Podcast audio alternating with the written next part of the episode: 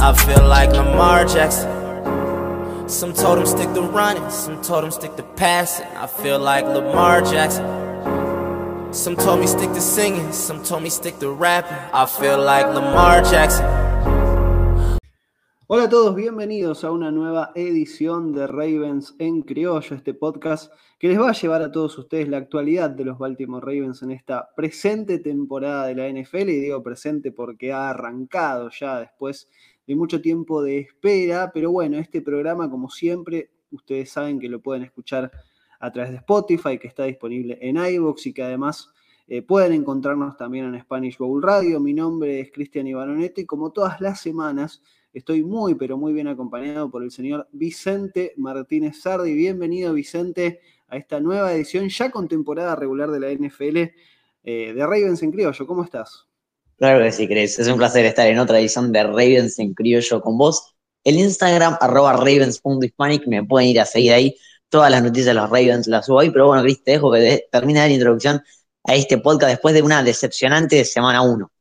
Sí, decepcionante, la verdad, ¿no? creo que con eso eh, creo que le vamos a dar arranque al programa porque fue derrota finalmente contra Raiders en tiempo extra, con mucha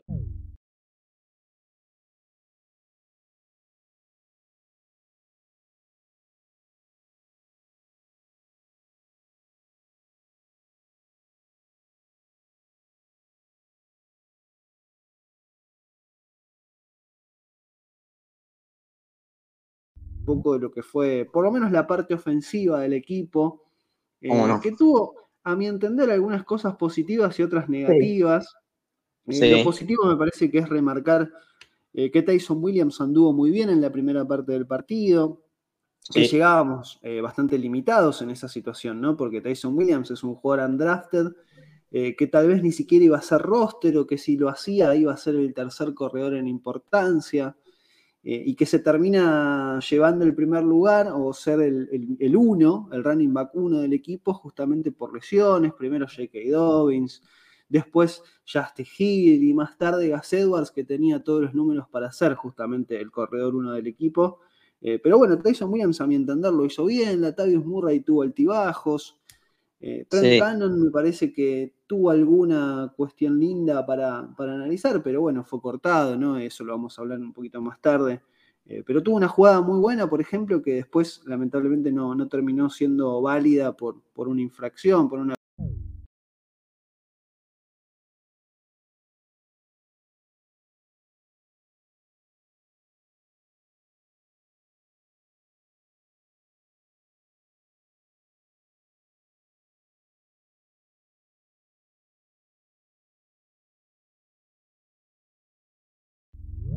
¿no? Eh, esos mm. fumbles que, se les provocan.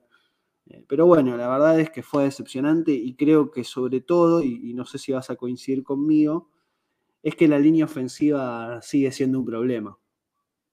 Sí, no, no, sin ninguna duda. la línea ofensiva eh, fue lo peor de la noche, a mi entender. Fue, obviamente que, hablando como, como unidad en general, ¿no? Porque, por ejemplo, lo, a Bradley Boatsman creo que es el mejor liniero que viene el partido. Eh, porque después, bueno, Terry Phillips se lesionó a mitad del partido, pero mientras estaba fue una cosa bastante, bastante mal. Kevin Ziegler tuvo un partido, ponerle que decente. Ronnie Stanley no jugó mal, pero para lo que estamos acostumbrados nosotros con Ronnie Stanley, fue un mal partido. Ronnie Stanley, igual, digamos, es el que más se puede excusar. Es un tipo que está, vuelve de una lesión muy, muy larga y hasta que aguante el ritmo eh, está bien, digamos, no se, lo excusa y que tampoco es jugó tan mal, pero obviamente para lo que es un tackle como Ronnie Stanley, quizás hubiese él.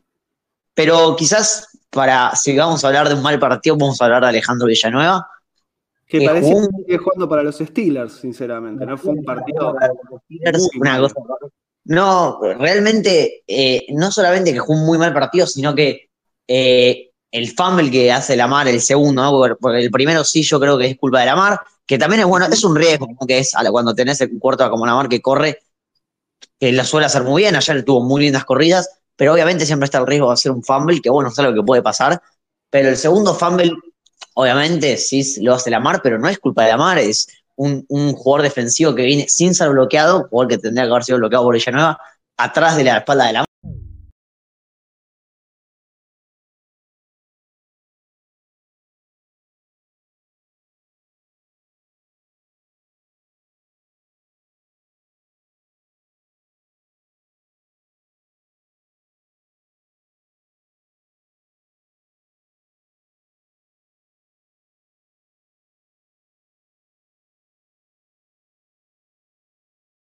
Villanueva con los Raiders de temporada regular, y quizás sea un tema de adaptación, pero fue muy malo lo de Villanueva. Y Baltimore, en la, en la, situación en la que está ahora con Kansas en la próxima semana, no es un equipo que ahora puede ponerse a experimentar cosas, a ver si esto sirve, esto no.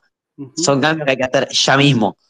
Eh, pero bueno, eh, también, pero bueno, vamos a decir también unas cosas positivas. Lo de la marca dijiste, para mí la marca jugó un gran partido. Eh, también hizo muy lindos pases, ¿no? Uno a Sammy Watkins, uno a Hollywood Brown. También menciono esos dos porque Hollywood Brown y Sammy Watkins para mí jugaron los dos muy bien. quizás Sammy Watkins fue más traído por dos jugadas muy lindas que tuvo, una, un pase muy profundo y la otra que la agarró y hizo una buena corrida. Hollywood Brown se lo vio muy sólido, hizo una atrapada, una mano que fue por dos yardas, pero fue un atrapadón. Em, se lo vieron muy bien ellos dos. Mark Andrews no jugó tan bien porque solamente tuvo tres atrapadas para 22 yardas, creo, pero siempre es el jugador que, digamos, se lleva la marca, ¿no? Es el que siempre está marcado por dos y deja espacios. drops igualmente que, que ya los vimos la temporada pasada, ¿no? Y que llaman la atención justamente por la buena conexión que tiene con la marca. Que sigue sufriendo eso aparte, ¿no? de, que tal vez no es el lanzador más preciso, lo sabemos, pero a veces sus receptores también hacen lo posible para que la gente lo critique a la mar. Eh, con estos drops que tienen, que, siguen llamando la atención y que encima también el equipo ha tenido mucha mala suerte, ¿no? Porque eh, las lesiones que hablábamos de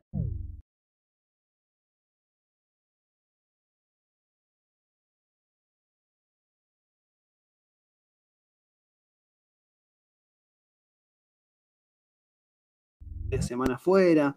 Eh, eh, es una complicación, por supuesto que es una complicación y que obviamente no es excusa, pero que hay que mencionarlo y hay que entenderlo también, ¿no? Que el equipo llegó bastante diezmado en ese sentido.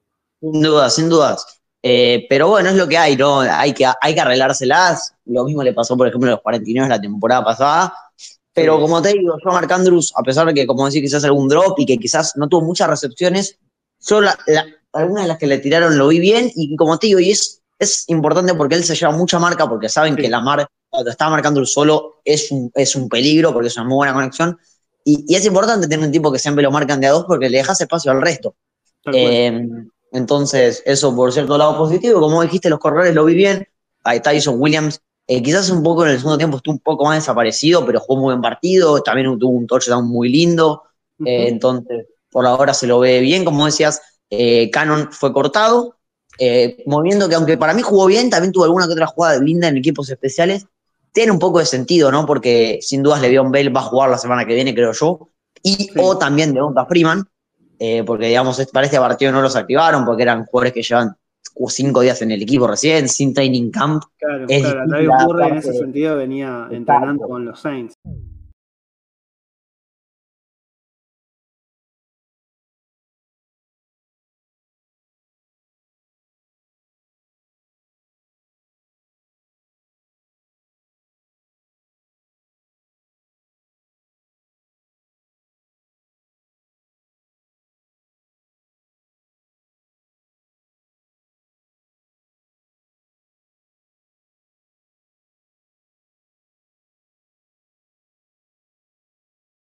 Es, importante tener esta rotación y tener varios corredores en cancha. Eh, pero bueno, obviamente, sí, como vos decías, fue un partido de la ofensiva en general, sacando la línea ofensiva, que fue un partido desastroso, tuvo sus, cosas positivas, digamos. Sí, sí, hubo, hubo altibajos, me parece, ¿no? Hubo momentos donde me parece que el equipo respondía, pero la, la, realidad de todo es la línea ofensiva, ¿no? Porque eh, Lamar tuvo muy poco tiempo, fue presionado constantemente, ¿no? Lo de Villanueva, bueno, ya, ya lo dijiste y ya creo que lo dijimos los dos, ¿no? Fue un partido realmente para olvidar rápido y que, se pueda adaptar eh, de forma instantánea prácticamente a su nuevo equipo, que empiece a responder. Obviamente que a Ronnie Stanley lo entendemos un poco más porque vino de una lesión bastante eh, prolongada, pero obviamente esperamos mucho más de él, esperamos mucho más de, toda esta línea ofensiva, que fue el problema principal del año pasado y que eh, la búsqueda era mejorarla justamente en esta temporada. No sé, obviamente ahora estamos pensando con el diario del lunes, con, la actualidad de que Rashad Bateman eh, se ha lesionado, eh, pero tal vez hubiera sido una prioridad buscar a alguien de la línea ofensiva también en el draft. Es algo que obviamente, como te digo, lo, decimos ahora después del resultado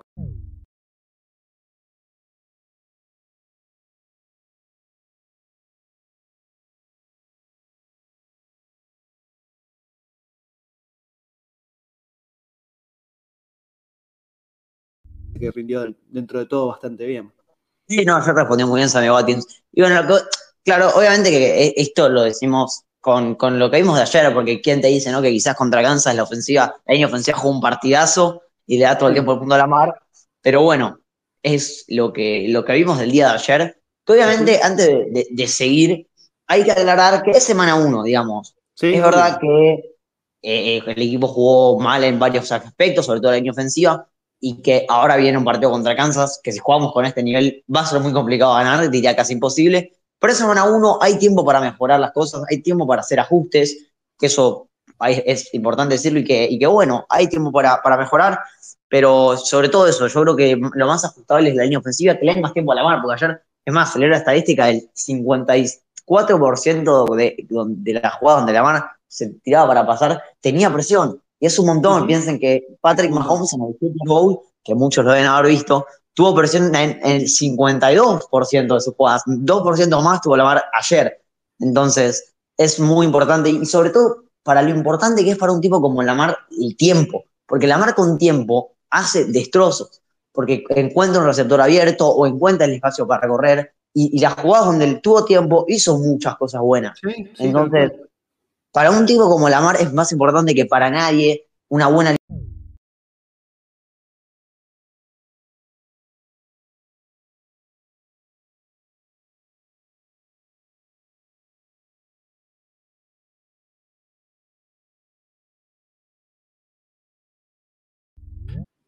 Por supuesto, por supuesto. Y sobre todo, bueno, quedó plasmada esta, esta dificultad de la línea ofensiva en esto que decíamos antes, ¿no? Donde hubo muchas oportunidades para el equipo Gani y donde la última fue en tiempo extra, con el equipo eh, con la oportunidad de solamente llegar a, tener un gol de campo y, ganarlo.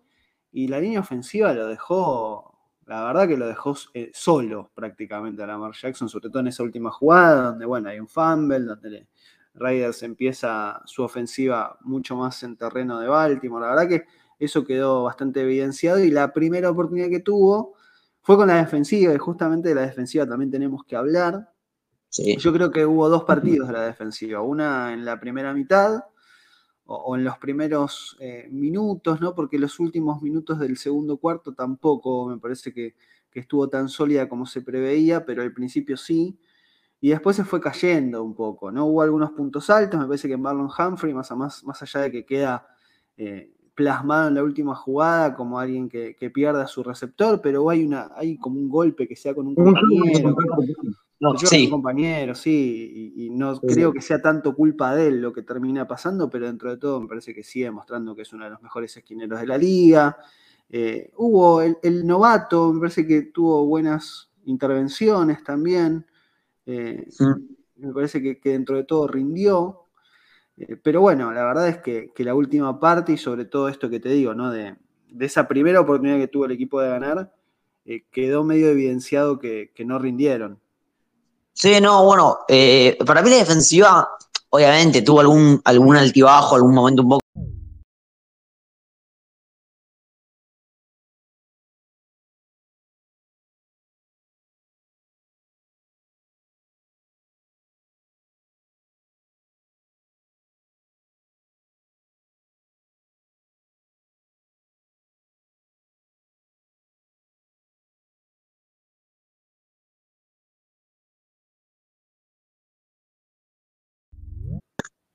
Yo creo que es Patrick Quinn, que ahí, bueno, parece un segundo y ese segundo en una ruta como esa, que además yo creo que nadie esperaba que la pase los Raiders en esa jugada. Eh, yo creo que entre, entre la confusión de que pensaste que iban a correr y el choque que te hace perder un segundo, es muy difícil que puedas parar esa jugada. Eh, pero Marlon Humphrey jugó un muy buen partido. Eh, quizás sí para, para destacar que para mí no se iba a notar, o sea, sí obviamente es un jugador importantísimo, pero yo creí que entre Anthony Everett, Chris Westry y obviamente Jimmy Smith, que ayer no jugó, obviamente, que es algo importante a resaltar, no se iba a sentir tanto la ausencia de Marcus Peters, que así se hizo, aunque para mí Anthony Everett y Chris Westry tuvieron sus momentos, sus lindas jugadas, eh, sí se notó que faltaba algo ahí, ¿no? En la secundaria, y además de que Tabonian jugó un muy mal partido. Sí. Eh, yo creo que en la secundaria sí se notó ese aspecto de que ah, faltaba alguien, pero bueno, yo espero que no es algo que me preocupe tanto a mí como tío. No jugó Jimmy Smith y yo creo que, bueno, es un tema de, adaptarse y, y Eh, yo creo que también es un tema de adaptarse, lo mismo, viene de, no jugarse bastante, entonces, bueno. Pero bueno. creo que es mucho más recuperable el nivel de la defensiva, que como vos decís, tuvo altibajos, que lo que hablábamos de la línea ofensiva.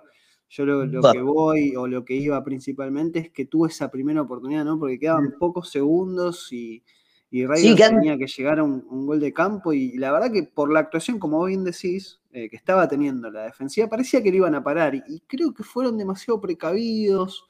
O, no sé bien qué fue lo que pasó en esos últimos segundos donde me parece que nos termina costando el partido, ¿no? Esa primera parte nos termina costando el partido, después ya habían arrancado mal en el tiempo extra se da una situación medio rara donde un, pase de Carr termina golpeando en la cabeza de John Elliott y termina siendo interceptado y nos da una nueva posibilidad.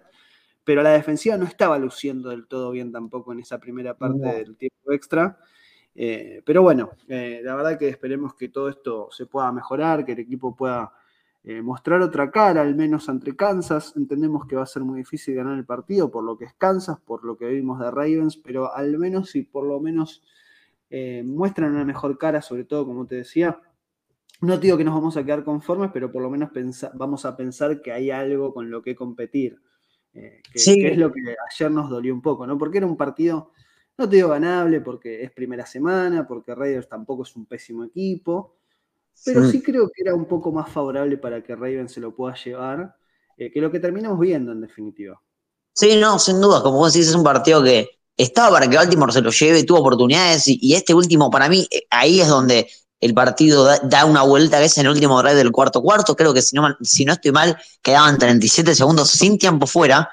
Y la defensiva, donde quizás todavía faltaba tiempo como para hacer lo que hicieron, que fue no ponerle mucha presión a, Carr y, profundizar más la cobertura, eh, les hacen dos o tres pases largos y donde los ponen en situación de gol de campo de forma insólita, porque con hacer un sack, ya ganabas el partido. Eh, y bueno, y lo dejaron ir, y bueno, ya como decías, en overtime también ya, se notaba que les costaba. De casualidad tuvimos una intercepción eh, de una forma insólita que tampoco podemos aprovechar, porque ya dijimos el fumble de, la Mar por culpa de Villanueva. Y, bueno, pero ahora habrá que, quizás enfocarse en Kansas, olvidar el pasado pasado. Eh, sí, ahora que no, nos hubiera gustado empezar 1-0 en vez de 0-1 sobre todo por lo que fue el partido, pero habrá que, bueno, que mejorar, que ajustar, mejorar la línea ofensiva, mejorar los partidos en general, algunas jugadas también de la mar, de los corredores, porque tampoco fue un partido perfecto sacando la línea ofensiva. Estos ajustes en la defensiva, en algunos drives, pero para mí, como te digo, la defensiva es algo más ajustable, es algo que no me preocupa tanto. Y enfocarnos en Kansas City, porque aunque obviamente es un rival muy duro, para muchos el mejor de la NFL, y con esta mala actuación de Baltimore, yo sigo con esperanza de por qué no ganar este partido, por qué no poder ganarle a Kansas eh, por primera vez desde que, desde que Lamar está al mando del equipo. Y, sería algo lindo, pero bueno, obviamente va a ser muy complicado. Baltimore, como digo, esta semana tiene que hacer varios ajustes y, y veremos qué pasa. Sí, veremos qué pasa, ¿no? Se viene Kansas entonces para semana 2, el día domingo, vamos a estar enfrentándonos con esta sombra negra que ha tenido Lamar en su carrera desde que está él, desde que está Mahomes y que, y que evidentemente hubo partidos donde fue más parejo que otros, donde hubo alguna posibilidad, donde el partido fue bastante entretenido, pero bueno, Kansas tiene mucha facilidad para anotar, eh, vimos eh, su primera semana contra los Browns, donde no digo que ganaron cómodos porque fue bastante ajustado el partido, donde mostraron algunas cosas en defensiva que no fueron del todo positivas, pero que, pero que tienen esa facilidad para anotar que obviamente habrá que, que tratar de, ajustar esa defensiva. Como vos decís que creo que es un poco más ajustable que lo, de la línea ofensiva que nos preocupa, la verdad que nos preocupa y mucho. Eh, pero bueno, se viene semana 2, veremos finalmente qué es lo que pasa. Ojalá que, como vos decís, tengamos posibilidades de poder ganarlo. Después vendrán partidos tal vez un poco más accesibles, sobre todo el de Lions en semana 3, eh, que ya no vamos a, a, meter en eso cuando sea el momento, ¿no? Pero que Esperemos que muestre a un equipo bastante más mejorado y que tenga posibilidades de meterse en postemporada. Por lo visto ayer, eh, las posibilidades son bastante, bastante pocas, ¿no? Porque yo a Browns lo vi dentro de todo bien, más allá de que perdió, Steelers ganó, eh, tuvo tal vez un comienzo medio errático, pero después se pudo acomodar. Eh, Bengals jugó un buen partido contra Vikings y ganó también, así que está, está complicado, va a ser compleja, parece, esta temporada. Esperemos que me esté equivocando y que después eh, resurge este equipo que nos ha demostrado muchas veces que tiene con qué. Pero bueno, será todo eso momento para las próximas ediciones de Ravens en Criollo. Vicente, como siempre, un placer compartir con vos este podcast y semana a semana lo iremos haciendo para cubrir lo que haga Ravens esta temporada y esperemos que dure esta postemporada, ¿no? Sí, claro que sí. Como decís, mañana partido, mañana, eh, este fin de semana partido importante contra Kansas. Como vos ya lo decías, Kansas es un equipo que es muy ofensivo, tiene una ofensiva que anota, anota muchos puntos por partido, pero bueno, como te digo, Baltimore tampoco, yo creo que quizás, obviamente mucha gente está como sobre reaccionando de semana uno, yo sigo teniendo la esperanza y sigo teniendo el pensamiento de que Baltimore sigue siendo un equipo postemporada, quizás no como primero de división, pero sí como comodín, para mí sigue siendo un equipo de, postemporada y que si a lo mejor, y en mi opinión, se va a empezar a, carburar motores eh, durante la temporada y va a ser a fin de temporada mucho más peligroso de lo que es ahora, pero ahora enfocarnos, como te, como te decía, en Kansas City, equipo que hay que intentar pararlo lo más posible a Mahomes, ponerle presión como lo hizo Tampa Bay en el Super Bowl. Yo creo que hay que, hay que tener ese plan, de, ese plan defensivo que tuvo Tampa Bay en el Super Bowl, hay que tenerlo este fin de semana. A ponerle, hacerle la vida imposible a Mahomes y obviamente anotar en, en ofensiva, porque si le haces la vida imposible a Mahomes, pero no anotas en, en defensiva, en ofensiva tarde o temprano te va a hacer puntos. Pero bueno, sin duda va a ser un partido, creo yo, divertido, donde ojalá y si Dios quiere podamos ganarle al final al Mahomes de Kansas. Y si no le llegamos a ganar, con hacerle un buen partido, yo creo que voy a estar conforme. Ojalá, ojalá, ¿no? Que, esté a la altura de la circunstancia Ravens en esta semana 2 que se nos viene. Eh, bueno, eh, nos hemos quedado sin tiempo para esta edición, un poco enojados y frustrados con lo que fue la actuación de los Ravens, pero esperando obviamente que el equipo vaya mejorando como fuimos diciendo y que esa línea ofensiva de una vez por todas deje de ser un problema y encuentre alguna solución. Mi nombre es Cristian Ibanoneto. Como siempre les recuerdo que este podcast lo pueden escuchar a través de Spotify, de iVoox, que también está disponible en Spanish Bowl Radio. El Instagram de Vicente, no sé si lo pudiste compartir, Vicente. Si no... Creo que sí, pero lo, repito, arroba ravens.hispanic, me pueden ir a seguir ahí. Todas las noticias de los Ravens están ahí, pero bueno, Chris, un placer haber estado en otra edición de Ravens sin criollo con vos. Y nos veremos la semana que viene. Abrazo grande. Gracias, ahí pasaba Vicente Martínez Sardi entonces, recuerden de ir a seguirlo ahí a ravens.hispanic, nuestro Twitter también, eh, tenemos Twitter, por, eso les, les, comento que es arroba ravenscriollo, donde además van a poder encontrar cuando cada uno de nuestros episodios estén disponibles para que ustedes los puedan escuchar. Será hasta la semana que viene, esperemos que con mejores noticias. Chao. Adiós.